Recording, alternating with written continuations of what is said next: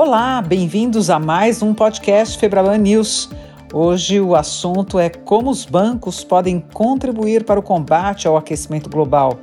E acreditem, eles podem fazer muito, desde impulsionar o mercado internacional de carbono, no qual o Brasil tem muitas vantagens, até se negar a financiar projetos que possam contribuir para aumentar as emissões de CO2. Projetos que desmatam a floresta, por exemplo. E para entender melhor como isso funciona, nós vamos conversar com dois especialistas no assunto.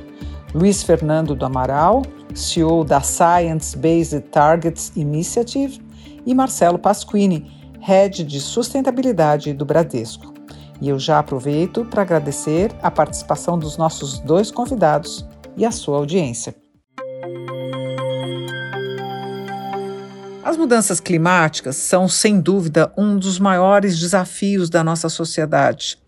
Desde a Revolução Industrial, há mais de 170 anos, depositamos gases de efeito estufa na atmosfera sem medir muito as consequências. E a conta chegou agora. De lá para cá, a temperatura média global já subiu 1,1 graus Celsius. As consequências disso a gente vê todos os dias nos noticiários enchentes, queimadas, degelos, temperaturas extremas, desertificação. Enfim, nós vemos em todo o planeta fenômenos climáticos extremos cada vez mais intensos e cada vez mais frequentes. Em 2015, o Acordo de Paris estabeleceu compromissos para reduzir a emissão de gases de efeito estufa. 194 países assinaram e outros 147 ratificaram, incluindo aí o Brasil. A meta é manter o aumento da temperatura do planeta abaixo de 2 graus Celsius. Segundo especialistas, a expectativa é de que até 2030 a temperatura suba mais 0,4 grau. Se isso se confirmar, chegaremos a um aumento de 1,5 grau em comparação com o período pré-industrial. E nesse ritmo, se nada de relevante for feito, o aumento da temperatura global vai chegar a 2,4 graus Celsius em 2050. Mas se conseguirmos manter as emissões em queda e zerarmos até 2050, o aquecimento global se estabiliza em 1,6 graus Celsius e pode, inclusive, regredir até o final do século. O Luiz Fernando, que está aqui com a gente, trabalha exatamente com essas metas da ciência. Porque não é qualquer meta, né, Luiz? Tem todo um estudo por trás que envolve o trabalho de centenas de cientistas do mundo todo. Explica melhor para a gente como é o seu trabalho.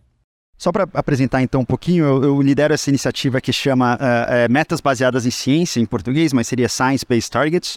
Uh, nós somos uma iniciativa global que basicamente de, tenta estabelecer estabelece os padrões para as metas corporativas, aquelas que são estão alinhadas com a ciência. Isso quer dizer mover, a ação uh, do setor privado em fazer alguma coisa para uh, lidar com o clima, em fazer o que precisa para manter a gente o aquecimento global abaixo de 1,5 graus Celsius, né, que é o que a gente são as metas estabelecidas pela ONU. E o que significa ser baseado em ciência? Significa que a gente tem que fazer a conta de quais as emissões que o mundo tem que chegar em 2030 e quais são as contas que o mundo tem que, tem que chegar em 2050, e daí fazer a conta inversa. O que define qual é o nível de ambição que tem que ser estabelecido não é o que eu acho que é possível hoje, o que é possível amanhã, ou o que o mercado está dizendo. É qual é o, o, o, orçamento de carbono que vamos ter daqui a 20 anos que o mundo tem que chegar. E aí a gente faz a engenharia reversa. Então, essa é o princípio básico dessa ideia de metas baseadas em ciência. É uma conta inversa. Você fala, não, a gente tem que chegar, o mundo tem que chegar nessa quantidade de emissões no futuro. E você faz a conta inversa para ver então qual é a responsabilidade de cada um. E como tem sido a adesão das grandes corporações? Podemos dizer que se trata de uma estratégia que já faz parte da agenda de negócios das empresas? Mas a gente já tem 38 trilhões de dólares comprometidos em estabelecendo essas metas para ciências. São mais de 3.600 empresas no mundo, uh, que representa por volta de um terço da economia global que aderiu a essa iniciativa e metade dessas empresas já estabeleceram seus planos e tiveram seus planos uh, validados e certificados para dizer não, está de acordo com o que os modelos uh, climáticos uh, estabelecem. Né? cada ano dobra a quantidade dessa empresa para mostrar que de fato essa agenda deixou de ser uma agenda de nicho, não é mais uma questãozinha no canto, é uma questão que faz parte do risco central das empresas, dos grandes financiadores no mundo. Né? E a gente e já, são, é, já tem, são empresas em mais de 80 países que estão estabelecendo esse movimento. Bom saber que esse movimento só cresce. No Brasil, cerca de 15 bancos aderiram à Net Zero Banking Alliance, uma iniciativa liderada pela ONU com o objetivo de alinhar as carteiras de crédito ao Acordo de Paris. O Bradesco foi o primeiro banco brasileiro a aderir ao Net Zero, como conta Marcelo Pasquini, head de sustentabilidade.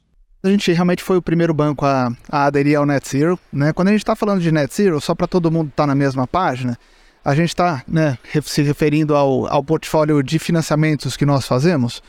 Uh, o que isso significa é, é, é, o seguinte: todos os bancos eles financiam as empresas e essas empresas têm uma, uma determinada pegada de, de CO2, né, de carbono. Essa pegada a gente faz proporcional ao portfólio que nós temos no banco. Então, às vezes, nós participamos dentro do total do, do valor da, da empresa, né, considerando tanto os passivos quanto o capital dela, nós temos uma fração destas emissões. É esta fração que a gente considera dentro do nosso dentro do nosso escopo de emissões, né, do escopo 3, e é, é toda essa emissão de todos os nossos clientes, tanto corporativos quanto, quanto pessoas, que nós nos comprometemos a zerar as emissões, né, ter um net zero até 2050. O que significa que nós temos que trabalhar com cada uma das empresas para que elas convirjam todas as suas emissões para zero. Com certeza, quando se trata de bancos, as emissões provenientes das atividades bancárias em si são pouco relevantes. O que pesa mesmo é a pegada de carbono da sua carteira de crédito, a soma da emissão de gases de efeito estufa de todos os seus clientes. O banco, por ser credor de uma empresa, fica responsável por uma determinada fração da emissão de carbono dela. E juntos, ambos trabalham para zerar a emissão seguindo a meta carbono zero. O poder transformador desse modelo é realmente enorme. Pode realmente levar a nossa sociedade à emissão zero até 2050. Uma meta bem ousada e desafiadora, não, Marcelo?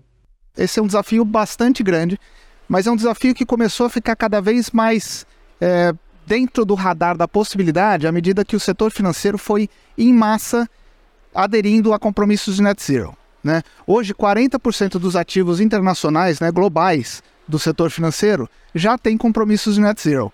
Aqui no Brasil, ah, tanto o Banco do Brasil quanto Itaú, Santander e também o Bradesco, como eu já havia mencionado, tem compromissos de net zero que significa que a indústria em massa ela vai estar trabalhando para que ah, todas as empresas do nosso portfólio, todas as empresas do país, convirjam para esse zero.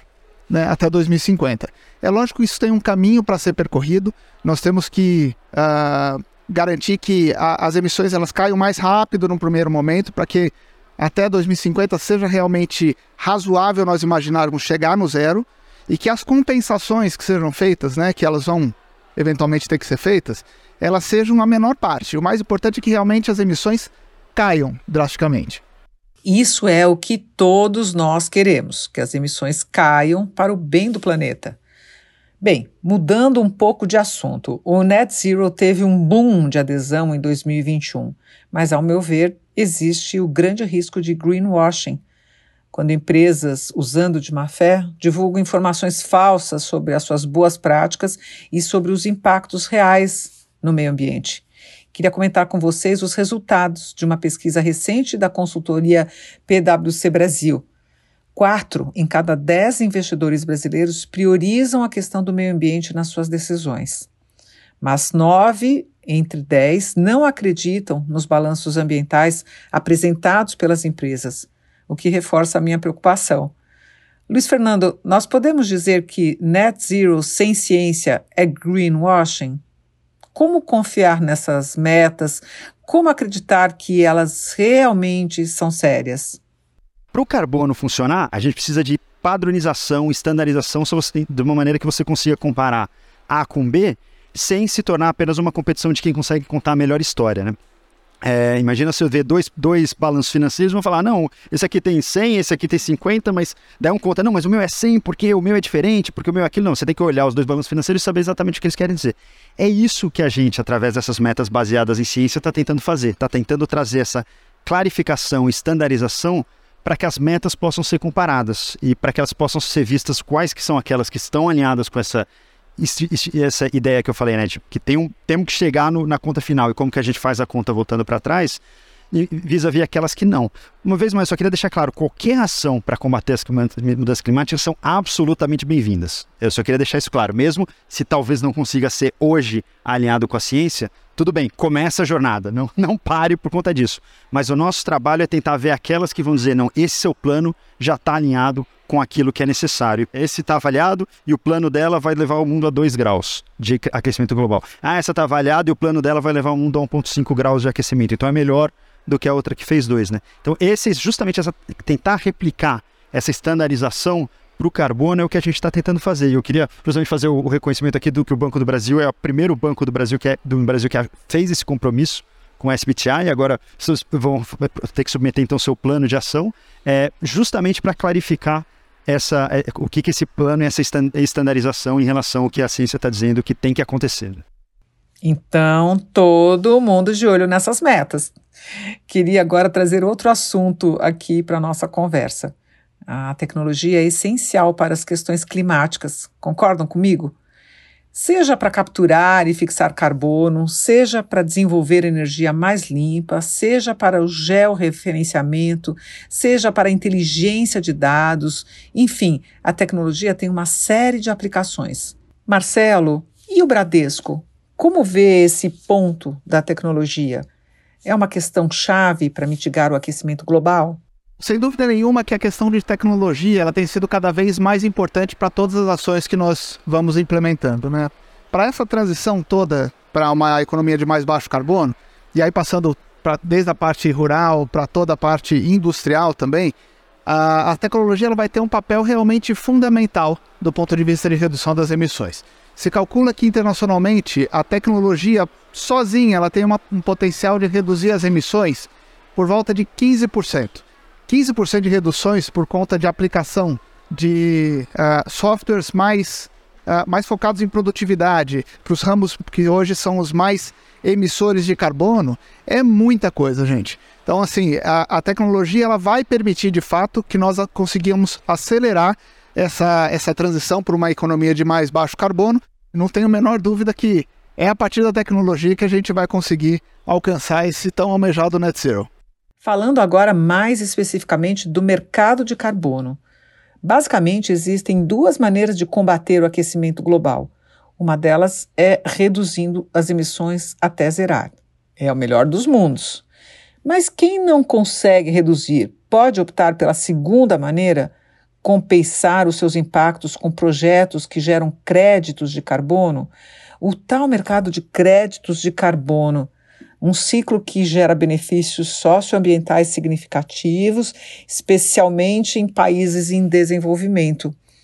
Nesse mercado, o Brasil leva grande vantagem, entre outras coisas, por causa da nossa matriz energética mais limpa e também por causa das nossas florestas, que retiram gás carbônico da atmosfera.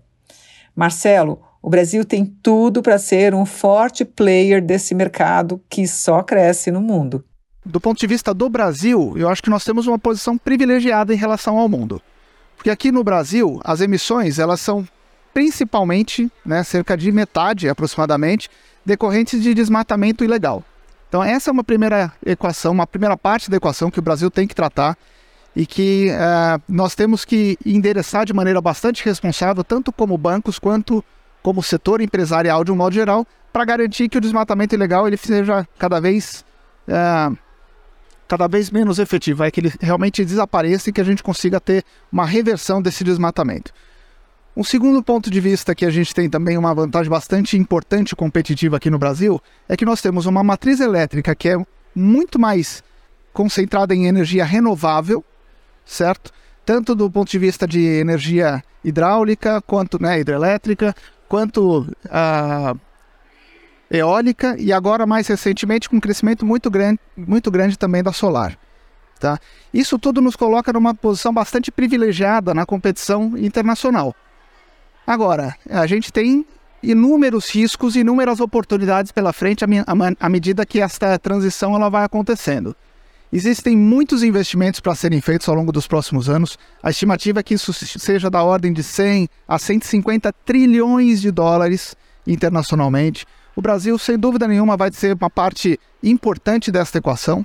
Isso vai fazer com que diversos setores, com que diversas empresas passem por mudanças bastante grandes aqui no Brasil. Então, cada uma das empresas vai precisar entender qual é essa equação, qual é a transformação que cada um dos setores vai fazer e qual é o tipo de apoio que essas empresas vão precisar, tanto do ponto de vista de financiamento, e aí elas podem contar com os bancos para isso, quanto do ponto de vista de uh, desenvolvimento de tecnologias e de mudanças que elas vão precisar fazer do ponto de vista organizacional para se preparar para esse novo ambiente de, de competição. As perspectivas são enormes. O mercado de carbono pode ser a nova corrida do ouro, principalmente para o Brasil. Estamos chegando ao final do nosso podcast. Alguém gostaria aqui de fazer alguma última colocação que talvez a gente tenha esquecido? Eu só queria também fazer uma outra mensagem aqui. Toda vez que a gente pensa em compromisso de neutralidade, etc., a gente pensa em crédito de carbono e mercado de carbono. Esse é um pedaço, um relativamente pequeno pedaço da equação. O que vai acontecer, já é, são esses uh, que foi falado aqui, são como que a gente vai criar os balance sheets, os balanços de carbono de 40 mil empresas listadas no mundo. Isso que essa que é a grande transformação maior até do mercado de carbono. Para vocês terem uma ideia, no o SEC, SEC, né, que é o, a, o Securities Commission dos Estados Unidos, publicou por volta de um mês, dois meses, uma primeira minuta de regulamentação que vai requerer todas as empresas listadas nos mercados americanos a fazerem disclosure das suas emissões de carbono, escopo 1, 2 e 3. E o escopo 3, como, como foi mencionado aqui, na verdade não são as suas emissões, são as emissões da sua carteira. Esse negócio tá. o Banco Central do Japão pediu para o Ministério. Do, do, Japão, não, da China, pediu para o Ministério da, da, do Meio Ambiente da China para propor também uma regulação similar na China. Então, esse processo de ter o seu balanço de emissões, que é muito. não é só o mercado de carbono, mas é o balanço de emissões total das suas operações, vai vir e vai vir muito mais rápido, em muito mais escala, inclusive do que só o mercado de carbono, que é importante, mas não é a única oportunidade. Nesse, não vamos pensar só que carbono é mercado de carbono. Carbono é carbono in, in, incorporado em todo o balanço das operações da empresa. Ótimo ponto, Luiz Fernando. A conversa foi muito rica e esclarecedora. Como eu disse no início do nosso podcast, nós temos pela frente esse grande desafio que é frear o acelerado processo de aquecimento global que compromete o futuro da vida no planeta. Trata-se de um acerto de contas da humanidade com a nossa Terra. Estamos em dívida. Aliás, eu diria, estamos super endividados. E a nossa mãe natureza tem nos mandado muitos avisos e cada vez mais alarmantes. Está na hora de começarmos a pagar essa dívida antes que seja tarde demais. Como a gente ouviu neste podcast, os bancos têm um papel muito importante e estratégico nessa transformação tão urgente. Mas todos nós, consumidores e clientes, também podemos fazer a nossa parte, ficando de olho nas emissões de carbono das empresas que escolhemos e sempre nos informando mais sobre o tema. Até o próximo podcast. Obrigada pela sua audiência e conto com você aqui para todos os nossos conteúdos. Até a próxima!